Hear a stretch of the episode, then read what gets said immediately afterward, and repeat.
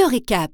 Trois avantages à tes activités. Bah, je dirais du coup la joie de faire ce qu'on aime, la passion, forcément, et puis la transmission, parce que euh, le cap enseignement, mais aussi transmettre le bien-être, c'est quelque chose que j'aime énormément. Trois inconvénients également de, de ces métiers. Et ben, je dirais que ça demande beaucoup d'énergie, voilà, parce que c'est de l'investissement, ça demande de l'endurance sur le long terme.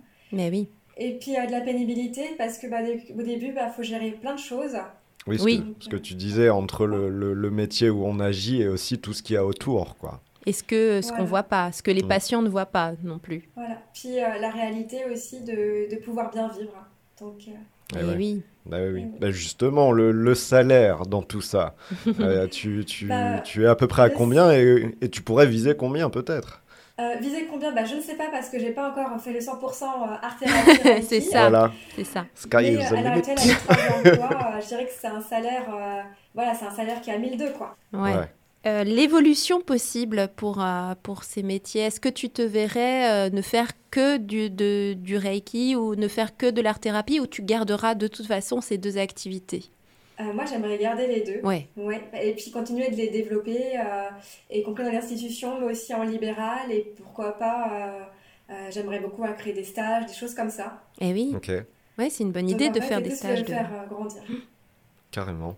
Euh, au niveau des, des études, qu'est-ce qu'il faut faire comme formation, cours pour tout ça?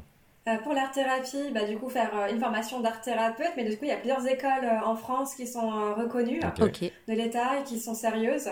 Elles sont en moyenne sur trois ans.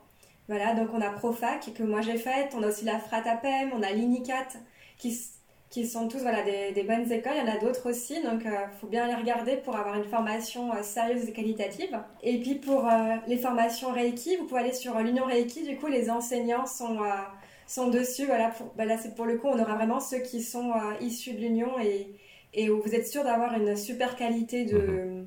d'enseignement et de transmission. Ok. Bien. Et le profil idéal, à ton ouais. sens, pour être art thérapeute ou ou euh, comment dire, praticien de Reiki ou enseignant de Reiki, le profil idéal Le profil. Alors moi après je suis quelqu'un qui est hyper exigeante avec moi-même, donc forcément je vais avoir un truc un petit peu très exigeant. Mais j'ai envie de dire, moi je dirais l'adaptabilité déjà, ouais. être très autonome, humble. Dire la remise en question, la formation continue, la supervision, le travail sur soi, c'est important. D'accord. Et puis la bienveillance. Mmh. Oui. Je dirais, je dirais c'est les principaux. Ok. Et bah, du coup, à l'inverse, pareil. Est-ce que si on a un trait de caractère particulier, on pourrait ne pas faire ces activités?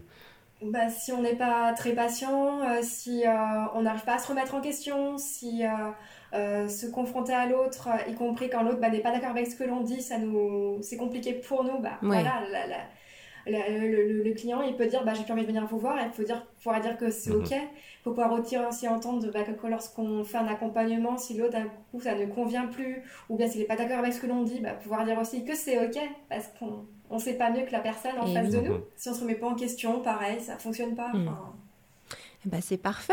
Bah, écoute, euh, merci beaucoup.